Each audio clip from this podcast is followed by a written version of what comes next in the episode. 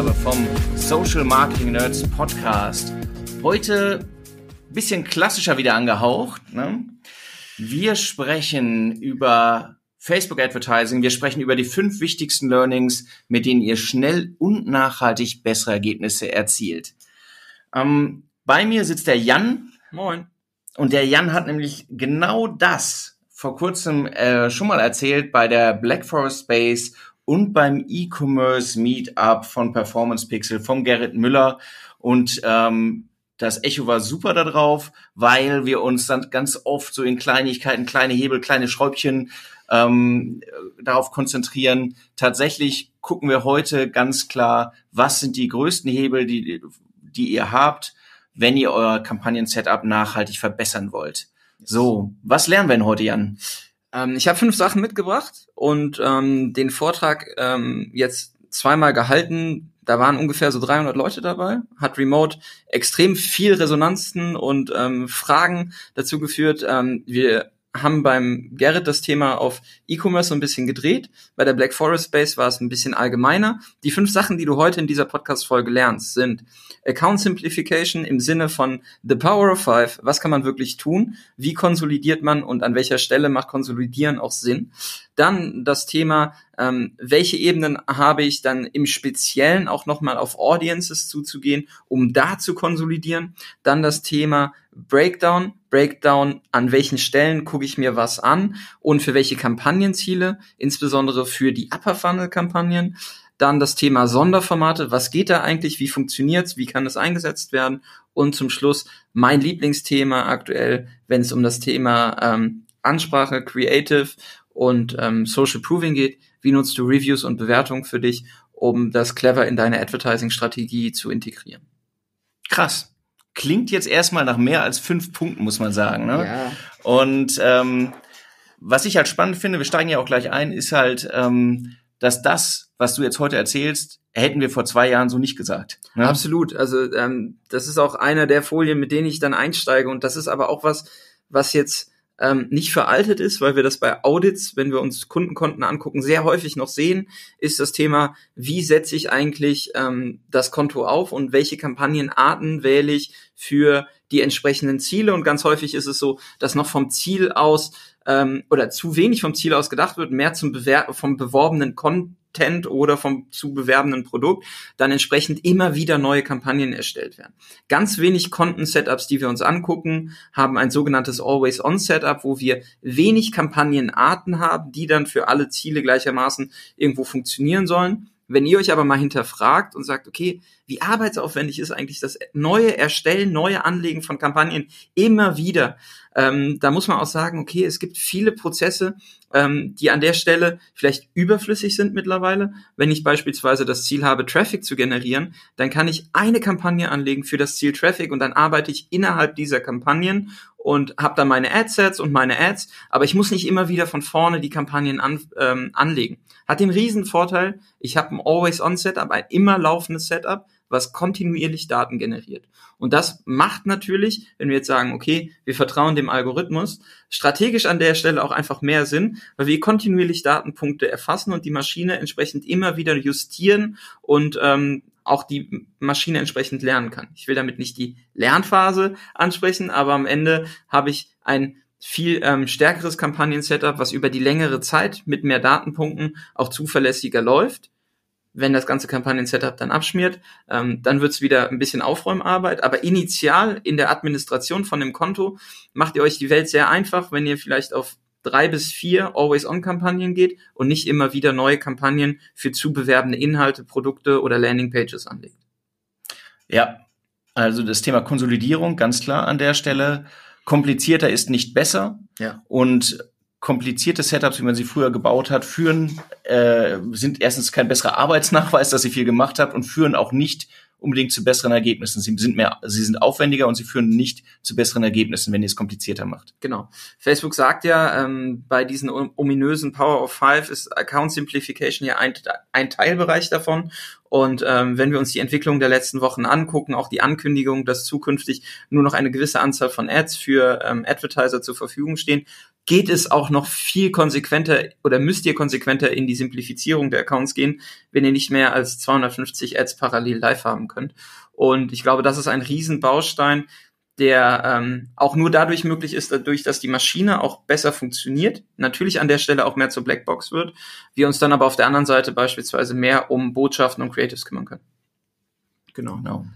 Wenn wir uns das angucken, auch an der ähm, Stelle, wenn wir jetzt sagen, das veraltete Setup von vor zwei Jahren war viele neue Kampagnen, sehr ausdifferenzierte Targeting-Strategien, komplizierte Setups. Dann äh, sind fortgeschrittene Kampagnen-Setups 2020 meiner Meinung nach die Setups, die genau diese Automatisierung auf den jeweiligen Stufen berücksichtigen. Wir haben auf der Kampagnenebene Campaign Budget Optimization, was extrem zuverlässig funktioniert.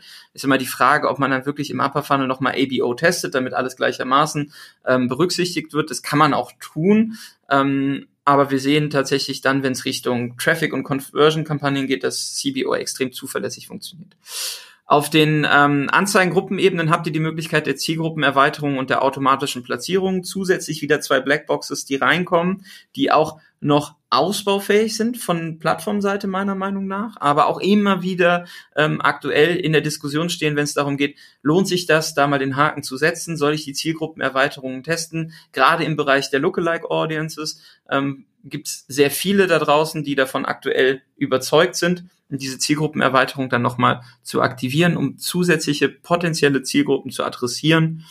Und auf Anzeigenebene sehen wir das ganz klar, die, zu, die, die, die Zunahme der Dynamic-Formate, also Dynamic Creative und Dynamic Product Ads, das sind Sachen im Bereich Tracking und Conversion-Kampagnen. Da seid ihr viel, viel freier mittlerweile auch ähm, in der Justierung. Ihr könnt extrem viele Ad-Copytext-Varianten ähm, gegeneinander testen und da entsprechend ähm, der Empfehlung zu folgen oder auch zu sagen, hey, ich probiere bei Traffic-Kampagnen mal die Dynamic Creatives aus, kann ich jedem nur ans Herz legen. Und wenn wir uns dann angucken, dass eine zusätzliche Beschränkung in Form von wie viele aktive Anzeigen habe ich pro Konto laufen, ähm, lasse irgendwann dann Einzug äh, bekommt, ungefähr ab Februar 2021 ist dann von Plattformseite aus aktuell der Rollout-Plan dann haben Dynamic Creatives halt den riesen Vorteil, dass ich mit zehn Bildvarianten und fünf Copytext-Varianten technisch trotzdem nur eine Ad erstelle. Das heißt, die Varianz an der Stelle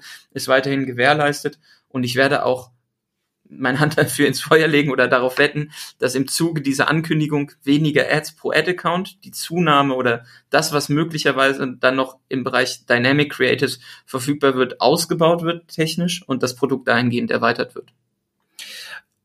Also wenn, wenn man es nochmal so kurz zusammenfasst vom Setup, ne, es wird nicht weniger Arbeit, das muss man auch sagen, ja. aber das Testing verlegt sich halt sehr auf die untere Ebene, auf die Ad-Ebene.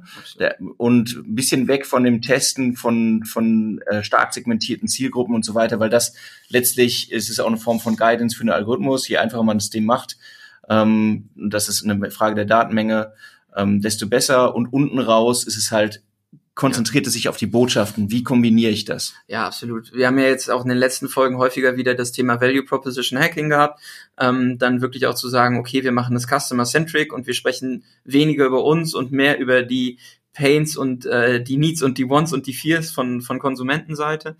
Das, was wir aber nochmal ähm, herausstellen müssen an der Stelle, und das ist auch das, was wir in allen Konten hinweg sehen, ist das Thema Lean on the Algo, also vertraue dem Algorithmus dahingehend, dass man sagt, okay, es lohnt sich auch Zielgruppen zu konsolidieren, gerade im Bereich auch der Lookalike Audiences mehr zusammenzufassen. Ähm, von den Zuhörerinnen und Zuhörern unter euch, die auf dem Adscamp waren oder auch die Folgen mit dem Flo gehört haben, sowohl bei uns als auch jetzt die aktuelle Folge im Adventure Podcast, ähm, wird sehr häufig darüber gesprochen, das ist so das Zitat, ähm, beim Targeting ist es wie mit Salz in der Suppe. Wenn ich zu viel davon verwende, schmeckt es am Ende nicht mehr. Und ähm, die These ist auch aktuell, lieber breiter reinzugehen im Targeting, lieber weitere Zielgruppen ähm, zu ähm, einzustellen, als zu spezifisch zu werden und der Maschine an der Stelle Luft zum Atmen zu lassen.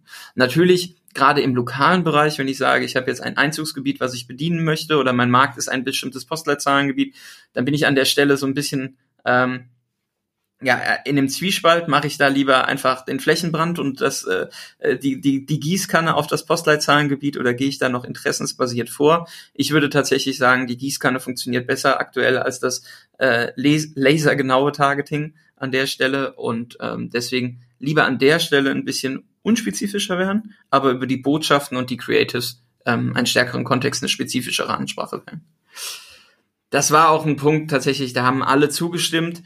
Ähm, wenn man dann ähm, auch die Erfahrungswerte abfragt bei den Zuhörerinnen und Zuhörern. Das, was auf der Ebene aber dann nochmal für viele neu ist, und das ist mir dann wirklich auch erst in den ähm, Talks mit dem Measurement-Team von Facebook ähm, so ein bisschen klarer geworden, ist dieses Thema, auch wenn du eine bestimmte Kampagnenart auswählst und dieses What you uh, See is what you get Prinzip dann irgendwie bei den Kampagnenzielen ähm, zugrunde gelegt wird. Also du willst Conversions, du kriegst Conversions, du willst Landingpage-Aufrufe, du kriegst Landingpage-Aufrufe. Ist ähm, bei Facebook so ein bisschen die Empfehlung aktuell, dass du die unterschiedlichen Mediennutzungstypen auf Ad-Level bedienst. Häufig hast du in einer Kampagne für ein Ad-Set auf Ad-Level eine Varianz von Bildern oder eine Varianz von Videos. Aber sehr selten wird innerhalb von einem Adset eine Varianz von unterschiedlichen Anzeigentypen gewählt. Also ein Bild zu nehmen, eine Slideshow zu nehmen, ein Video zu nehmen und ein Karussell zu nehmen, dass du innerhalb dieser Audience auch die ansprechen kannst, die vielleicht auf andere Formate ähm, entsprechend anspringen. Und diese Varianz an Formaten sehen wir tatsächlich noch sehr selten. Oder mhm. auch dieses Thema, eine besonders große Anzahl von Ads oder Ad-Varianten einer Anzeigengruppe zur Verfügung zu stellen, ist auch etwas, was aktuell noch eher selten gemacht wird. Vollkommen richtig. Und das ist ja, das ist, ne, wenn wir unterscheiden zwischen vertikaler und horizontaler Skalierung, ist halt ein, eine Maßnahme im Bereich horizontaler Skalierung zur besseren Ausnutzung von Zielgruppen, weil Leute unterschiedliche Präferenzen haben. Manche gehen eher auf einzelne Bilder, andere gucken sich eher Karussell als an, zum Beispiel, die innerhalb einer Zielgruppe zusammengefasst sind.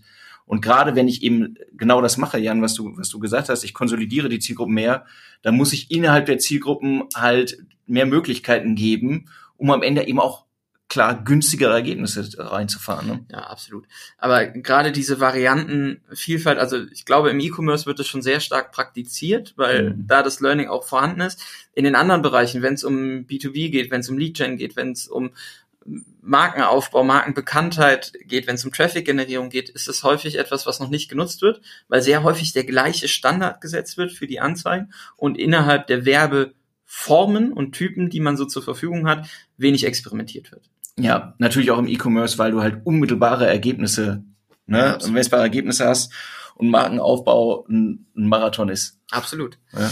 Äh, ein anderer Marathon, den wir immer so ein bisschen mit der Plattform gehen und das ist auch völlig nachvollziehbar, dass von der Plattform da aus gesagt wird, hey, wir tun alles dafür, dass du, wenn du Lowest Cost einstellst und diese Kampagnenart buchst, die niedrigsten Ergebnisse für diesen Kampagnentypen bekommt. Und das ist eine Kampagnenform, die häufig im Upper Funnel eingesetzt wird. Das ist nämlich das Thema Videokampagnen.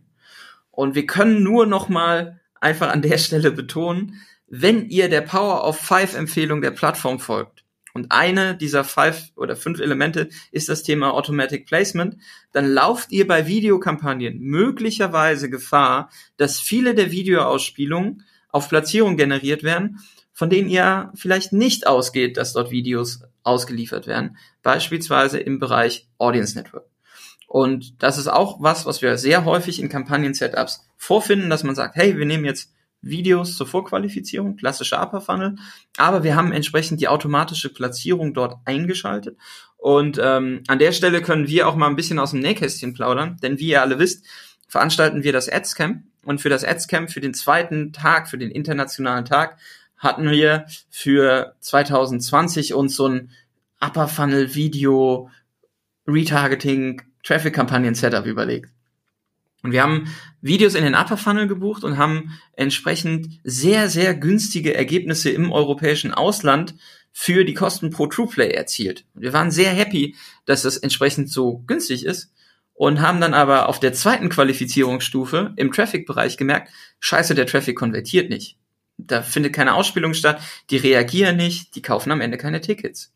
Ja? Das heißt, wir mussten mal überprüfen, wie funktioniert das Setup, wo wird's ausgeliefert, welche Länder konvertieren äh, wie stark. Und wir haben da eine Kampagne fahren lassen, damit haben wir knapp 170.000 Crewplays generiert, bei einer Reichweite von 270.000 erreichten Einzelpersonen.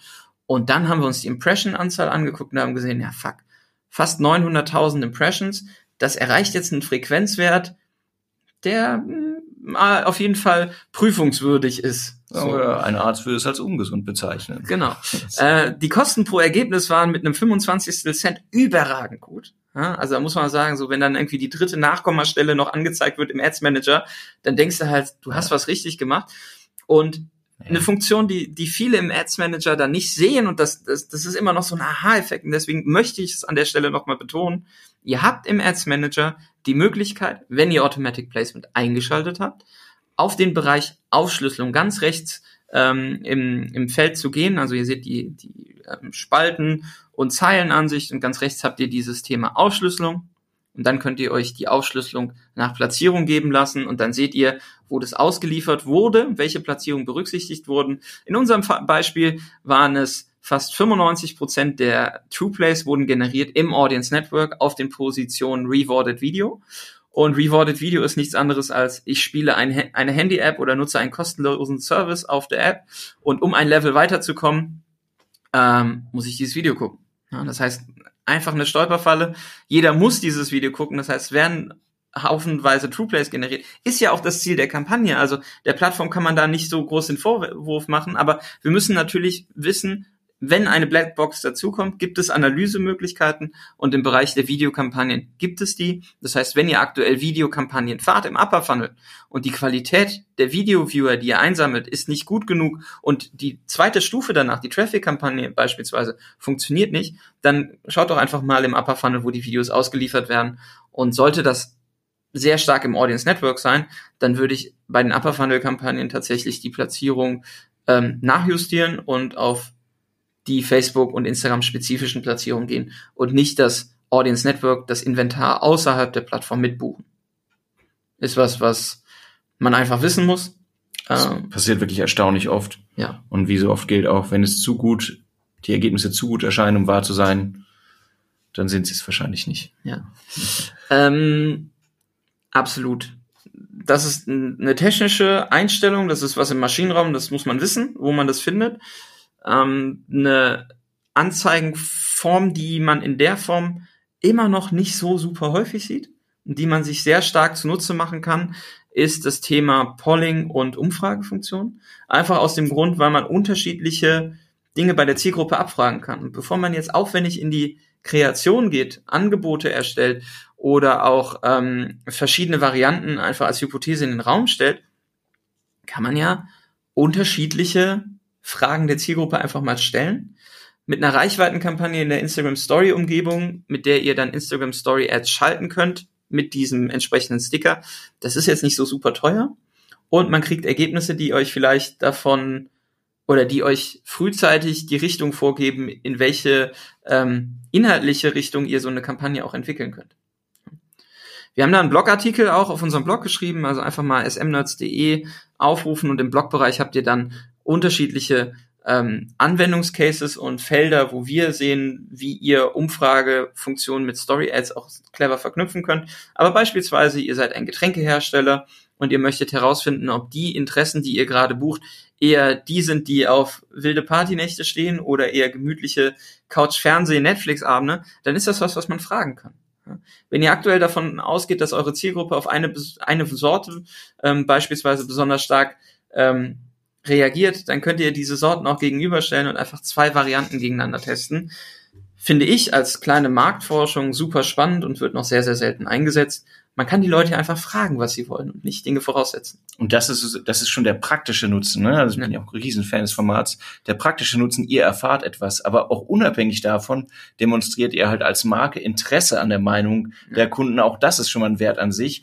Und wenn ihr jemanden was fragt, ist er üblicherweise höflich genug, wenigstens die Frage anzugucken. Das heißt, ich bleibe vermutlich erst einmal hängen. Ich werde etwas gefragt, ich habe eine Option, ich kann selbst etwas machen. Die Wahrscheinlichkeit, dass ihr eben äh, den Daumen zum Stoppen bringt oder wenn ihr, wenn es eben ein Story-Format ist, ähm, dass die Leute einmal anhalten, sich kurz damit beschäftigen, ist vergleichsweise hoch. Hm.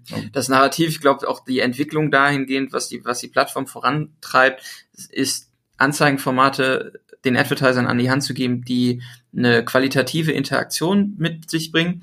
Das äh, ist bei Story Ads relativ einfach, hat auch den großen Vorteil, dass es nicht wie Ads aussehen tatsächlich, weil mhm. viele Advertiser es noch nicht einsetzen. Im, im anderen Bereich bei Traffic-Kampagnen mit äh, Video-Umfragefunktionen mhm. habe ich ein super geiles Beispiel gesehen von ATU, ähm, die an der Stelle einfach ähm, Jetzt bewegen wir uns ja auf das Thema Herbst und Winter. Ja, wenn man dann sagt, so entdecke jetzt unser Winterreifensortiment, hast du schon Winterreifen? Ja, dann kann man sich vielleicht äh, einen Termin buchen für, äh, wann muss ich meine Sommerreifen wechseln, also vielleicht eine vorgelagerte Micro-Conversion, aber um da im Gespräch zu bleiben und wenn die Person noch keine Winterreifen hat, dann kann sie halt entsprechend auf Nein klicken und sieht eine andere Landingpage dahinter, die sich lädt.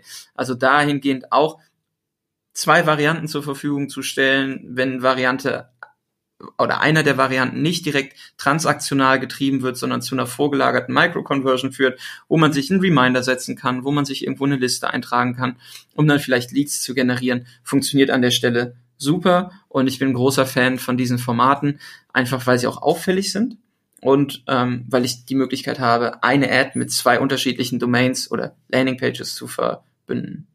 Und gegebenenfalls eben die, die Gruppen, die in die eine, links oder rechts laufen, genau. auch nochmal einzeln zu retargeten. Absolut. Das sind Dinge, die funktionieren super. Das Thema Interaktion oder interaktive Werbeformate wird natürlich dann auch, wenn wir jetzt mal auf 2021 gehen, um das Thema Spark AR und AR Ads und Filter auf Instagram und so erweitert. Ich glaube, das ist was, was wir jetzt schon im deutschen Markt dann auch zum Weihnachtsgeschäft sehen, dass es mhm. unterschiedliche ähm, Anbieter gibt, die auch von der Plattform aus begleitet werden, um diese interaktiven Anzeigenformate zu nutzen. Und generell muss man sagen, diese Formate funktionieren extrem gut. Das, was jetzt noch neu dazugekommen ist, ist, dass ihr, das habt ihr vielleicht mitbekommen, aus dem Archiv bereits erstellte Instagram Story Ads nutzen könnt, um sie als bestehenden Beitrag ähm, einzubuchen. Da ist die einzige Voraussetzung, die dürfen keinen Sticker enthalten, sie dürfen keine Interaktionselemente beinhalten. Ich glaube, das ist auch nur eine Frage der Zeit, bis das aufgehoben ja. wird. Tatsächlich hat wahrscheinlich eine technische Komponente. Und ähm, im Bereich von Instagram Advertising habe ich jetzt auch die Möglichkeit, unter den Anzeigen unterschiedliche Elemente, die wir aus dem Community Management kennen, zu verwenden. Und das ist auch was, was ich definitiv empfehlen würde, zu sagen, okay, wenn ich eine Anzeige habe, ein Produkt habe, von dem ich weiß, es ist erklärungsbedürftig, dann kommentiert eure eigene Ad, fixiert entsprechend den Kommentar. Wenn ihr nach links wischt über euren eigenen Kommentar, dann könnt ihr den oben anpinnen. Das ist eben jetzt neu. Oder ihr könnt auch Testimonials oder Stimmen, Personen, die positiv über euch sprechen, unter einer Ad direkt entsprechend prominent oben fixieren. Funktioniert super und äh, sorgt einfach dazu, dafür, dass es neben Interaktion auch noch ein gewisses Proving gibt. Und das sind Feinheiten, die sollte man aber berücksichtigen. Cool, Jan. Wir haben noch einen, oder? Ja, ähm, und da muss man ehrlicherweise sagen, das ist mein Herzensthema aktuell, weil es, wir sind immer noch in der Social Media Umgebung. Ich kommuniziere mit Menschen und wenn wir jetzt in die Planung mit unseren Kunden auch für 2021 gehen, merkt man trotzdem immer noch, auch wenn man diesen Prozess schon lange irgendwie verinnerlicht hat und Social Ads irgendwie zum Standardrepertoire im Marketingmix gehören, viele tun sich oder viele Unternehmen tun sich noch schwer darüber oder das zu verankern, weniger über sich zu sprechen und andere über sich sprechen zu lassen. Wir sind in einer Social Media Umgebung, wo ich gewohnt bin, mit Menschen zu kommunizieren, nicht zwingend mit Marken und ähm, Marken ein Gesicht zu geben und äh, etwas zu schaffen, wo andere Personen über mich sprechen, ist etwas, was ähm, nichts Neues ist, muss man ehrlicherweise sagen. Ja, aus der Werbung, aus dem Storytelling kennen wir das. Eine dritte neutrale Person, die etwas über uns sagt, ist glaubwürdiger, als wenn die Marke selber als Absender für diese Botschaft fungiert. Ähm, und da gibt es ein einfaches Beispiel, was ihr alle kennt. Das ist die Vielmann-Werbung. Ja. Vielmann sagt nicht über sich, dass sie der günstigste Anbieter oder der preiswerteste Anbieter im Markt sind, sondern Testimonials werden vor einer Vielmann-Filiale interviewt und man, man hat ein gewisses Gesicht vor Augen, man kann mit dieser Person etwas verbinden, man kann den sozialen Abgleich machen, finde ich mich in dieser Person wieder, ähm, spricht die mich an und wenn die dann sagt, sie ist bei Vielmann am Ende ähm, fündig geworden und es war ein super Service und ein gutes Preis-Leistungs-Verhältnis, dann ist das glaubwürdiger, als wenn Vielmann das selber kommuniziert. Natürlich ist am Ende der Absender Vielmann, aber sehr reduziert. Und das Thema ähm, über sich, andere über sich sprechen lassen, ist etwas, was, womit sich viele einfach schwer tun. Es gibt einen einfachen Hebel, den wir jetzt standardmäßig bei jedem Setup tatsächlich beim Kunden implementieren wollen und auch schon haben. Das ist das Thema Review Cards und mit Bewertungen spielen. Es gibt viele Anbieter draußen im Markt. Hier in Köln gibt es Trusted Shops beispielsweise, die nichts anderes machen als Bewertungen und Reviews von Unternehmen verwalten und administrieren und aufbereiten und euch dabei helfen, auch wenn ihr als Konsumenten draußen im Markt seid, eine gewisse Vergleichbarkeit herzustellen. Ja, ihr habt vielleicht Ängste in einem Shop zu bestellen oder sich für einen Anbieter zu entscheiden, weil ihr nicht wisst, in welcher Qualität kommt das Ganze an, äh, wie schnell wird geliefert, wie kulant sind die beim Thema Retouren, äh, ne, all, all diese Dinge. Und wenn ich das als Marke absende, dann bin ich eben nicht so vertrauenswürdig, wie wenn ich halt mir diese Bewertungen zu eigen mache. Und es gibt da draußen Grafiktools, mit denen man relativ einfach Bild- und Textkombinationen erstellen könnt. Und ihr habt jetzt den großen Vorteil, dass die 20% Text-Rule am Ende ähm, jetzt gekippt wird. Das heißt, ihr könnt mehr Text auch auf Bilder packen, die ihr bewerbt oder bewerben wollt. Und dann könnt ihr Spruchtafeln bauen, die relativ einfach sind vom Setup. Und ähm, da steht dann einfach eine Bewertung oder eine Value Proposition, die ein Kunde oder eine Kundin mit euch verbunden hat. Ja, wenn dann die Lisa, die 29 ist, sagt, tolle und hochwertige Kleidung, faire Preise und schnelle Lieferung, mein absoluter Lieblingsshop, dann ist das etwas, was eine dritte Person über uns erzählt und das können wir uns zu Nutzen machen, gerade wenn es darum geht, in die Reaktivierung zu gehen, Kampagnentypen oder Botschaften im Mitfunnel zu setzen oder auch Warenkorbabbrecher nochmal dazu zu bekommen, äh, bei uns zu kaufen. Es ist ähm, es ist tatsächlich so, wir sehen es erstaunlich selten, dass das reine Konzept, ne, andere für dich sprechen zu lassen, ist ein altes in der Werbung eigentlich. Ja.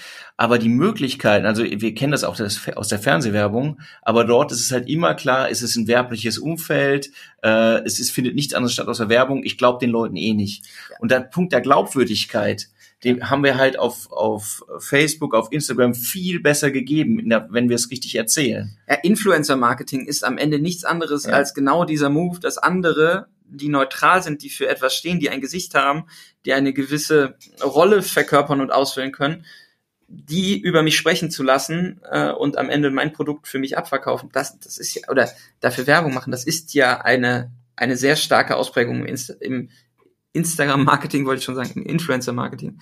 Ähm, aber das nutzen ganz wenige und die Erstellung der Creatives ist super einfach. Wir kennen auch aus der Conversion-Optimierung auf Produktdetailseiten irgendwie nochmal diese ganzen Botschaften mit reinbringen, dass andere sagen, welches Erlebnis hatten sie mit dem Produkt, wie zufrieden sind sie damit, sind halt zusätzliche Hebel, die ich bewegen kann. Das findet alles in unserem Kopf statt.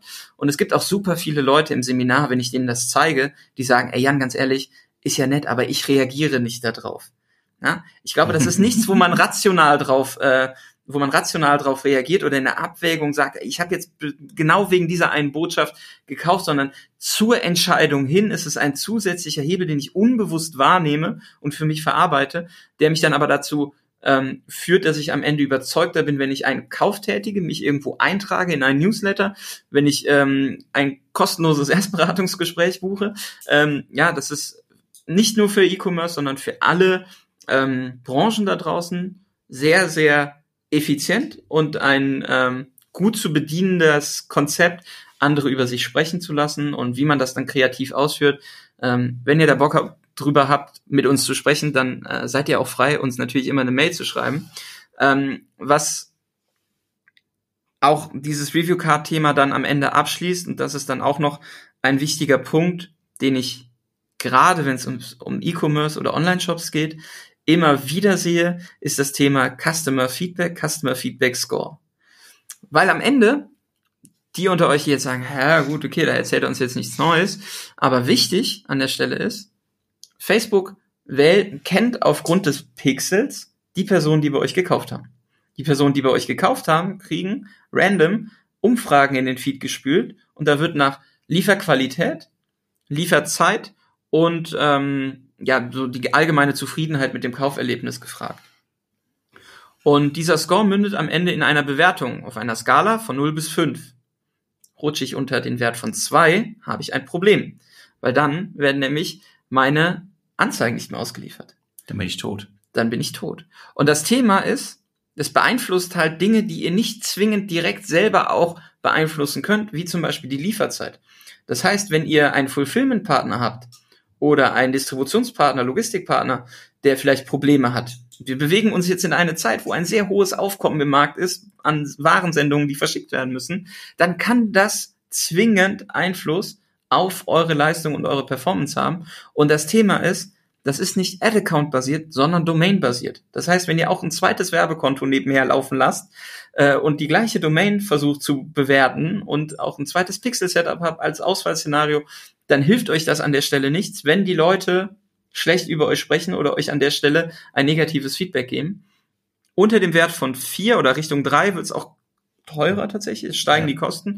Und unter zwei, ähm, dann werden tatsächlich halt entsprechende Einschränkungen vorgenommen seitens der Plattform die dazu führen, dass eure Anzeigen vielleicht nicht mehr ausgeliefert werden. Und da muss man ganz klar sagen, ne, wenn ihr, wenn ihr einfach in eurer Verantwortung habt, macht mal das Marketing dafür, dann ist das ein Bereich, wo ihr, wo ihr, wer immer mit euch arbeitet, ist ein Fulfillment-Partner, ist es in-house, irgendwie nochmal sagen müsst, hey, wir müssen hier bestimmte Versprechen einhalten, sonst ist kein Marketing möglich. Ja. Es gibt ja einen ganz spannenden äh, Trick noch an der Stelle. Wir wollen ihn als Hack bezeichnen. Ähm, ihr könnt Personen auf facebook.com slash ads slash activity schicken.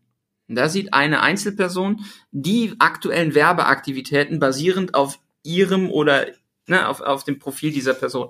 Und an der Stelle bin ich auch in der Lage, den einzelnen Ads, die ich sehe, Feedback zu geben. Also geht mal drauf, facebook.com slash ads slash activity und da seht ihr die Anzeigen, die ihr gespeichert habt und die Anzeigen, auf die ihr reagiert habt.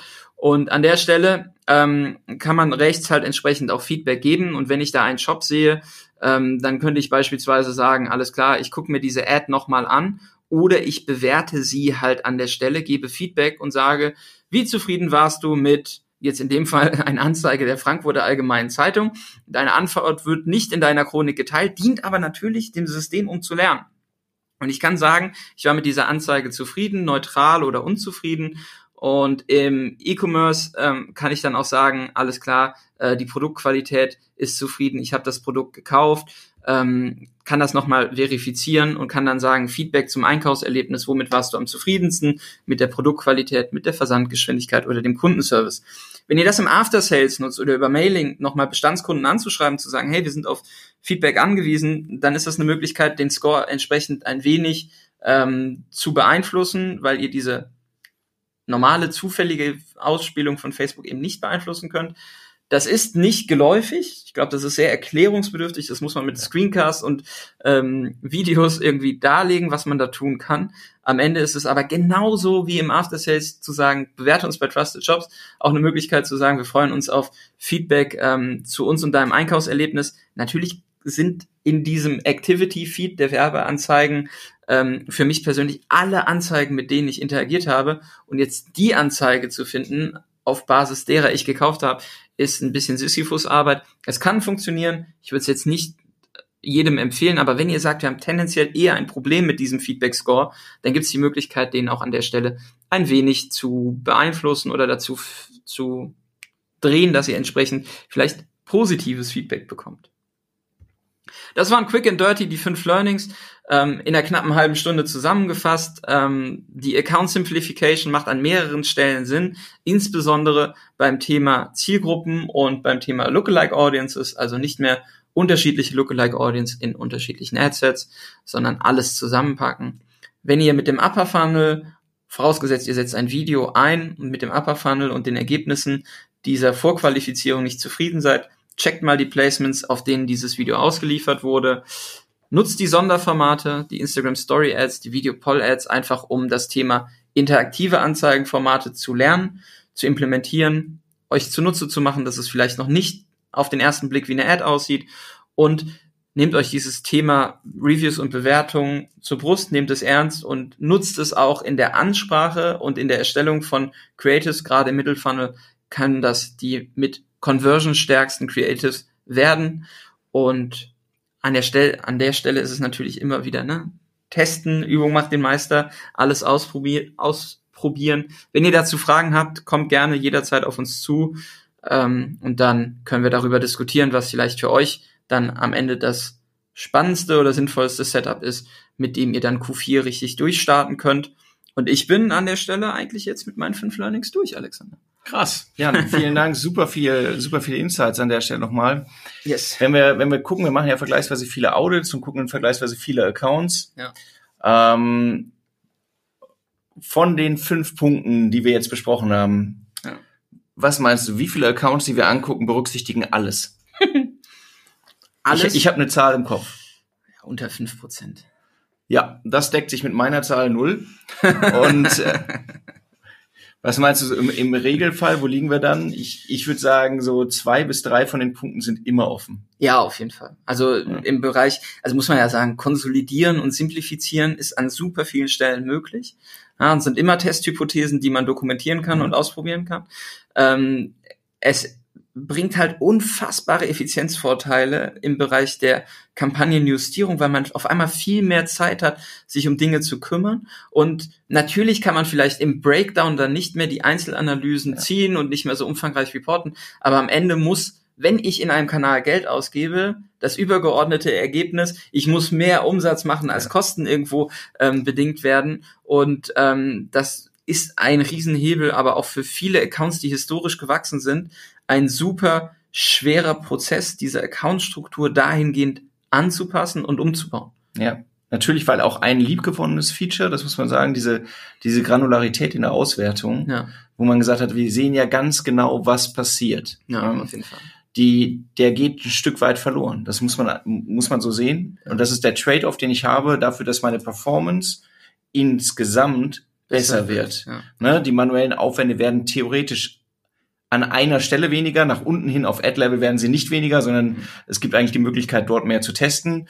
Aber die, die Möglichkeit Breakdowns, die Ursachenforschung, wenn es nicht funktioniert, die wird halt schwieriger, das muss man sagen. Ne? Absolut. Und Testing ist ja auch, ne, durch dieses Always-On-Setup implementiert man auch Always-On-Testing-Kampagnen, weil sie sonst in einem bestehenden Setup untergehen. Ja. Das heißt, man hat das Thema Sandboxing ähm, oder Standees. Unser lieber Freund Andrew spricht ja auch von Standalone-Kampagnen, wenn er mal so eine Zielgruppe irgendwie testen möchte, um CBO trotzdem in Anführungszeichen zu nutzen, aber nicht unterschiedliche Adsets gegeneinander laufen zu lassen, wo, muss man ja ehrlicherweise, relativ schnell dann ein Gewinner und ein Verlierer feststeht bei zwei Varianten ähm, wenn da ein bisschen Geld ausgegeben wurde und ähm, wenn man überzeugt ist, dass es eine Zielgruppe gibt, die vielleicht nicht conversion stark ist, die es aber durch zu, durchdringen gilt, was die klassische Wettbewerberzielgruppe ist, dann kann die in so einem CBO Always On Setup teilweise zu kurz kommen. Das heißt, dafür macht man wieder eigene Kampagnentypen. Also da muss man ein bisschen fummeln tatsächlich, aber am Ende ist dieses liebgewonnene Feature, die Granularität und irgendwie auf ganz spitze Zielgruppen zu gehen, ein Stück weit passé. Ja, zumindest, zumindest von, für das Grundsetup, glaube ich, bleibt das auch so bestehen. Wenn man dann stark skaliert, Ja. dann, dann ändert sich das Bild auch wieder ein Stück weit, ne? dann werden Sachen ausge, ausgeklingt, wie du schon gesagt hast, aber ähm, erstmal die erste Aufgabe sollte sein, vereinfachen. Ja, und man muss halt sagen, okay, vereinfachen an der Stelle ist auch spannend, wenn ich ein erklärungsbedürftiges Produkt habe, wo Facebook vielleicht noch nicht so viele Daten aus dem Markt kennt. Ja, ich verkaufe jetzt irgendwie äh, Hohlraum, äh, Dübel, ein Produkt, spezifischer Markt und dafür Bohraussätze, ähm, dann ist mein Markt auch nicht größer als er ist. Ja, da macht halt ein breites Targeting mit drei Millionen User nicht Sinn. Aber da muss man gucken, an welchen Stellen qualifiziert man vor, wie macht man die Vorqualifizierung und wo geht man dann spezifisch ins Targeting, um die Streuverluste zu minimieren. Das geht definitiv nicht mehr, also auch über Interessentargeting, aber nicht mehr nur über Interessentargeting. Super. Jan, ich glaube, wir sind durch. Yes. Vielen Dank. Wenn ihr noch Fragen habt, Jan hat schon gesagt, schreibt uns gern. Wenn euch gefallen hat, was ihr gehört habt, haben wir nichts gegen äh, Bewertungen auf allen üblichen Plattformen. Genau, auch wir sind von Reviews und Bewertungen abhängig. Und der Battle of Reviews ist ja schon on. Ja? Also es gibt ja jetzt Bewertungsplattformen für Software und SAS da draußen, ähm, die äh, hochkommen. Und aus dem E-Commerce kennt man das, aber ich glaube, das Thema Reviews und Bewertungen wird über, den, über alle Marktsegmente hin wichtig für alle Branchen. Und äh, wir freuen uns über Bewertungen, Feedback zu dieser Podcast-Folge, zu unserem Podcast-Format generell. Wenn ihr Fragen habt, dann einfach an fragen at smnerds.de. Dann landet ihr direkt bei uns und wir beantworten gerne eure Fragen zu der Folge. Vielen Dank fürs Einschalten an der Stelle und wir wünschen euch noch eine produktive Woche und freuen uns dann auf die nächste Folge und auf euer Einschalten für dann entsprechend die nächste Podcast-Folge. Alles klar. Jan, Danke, Alex. Mach's gut. Tschüss, tschüss. Ciao.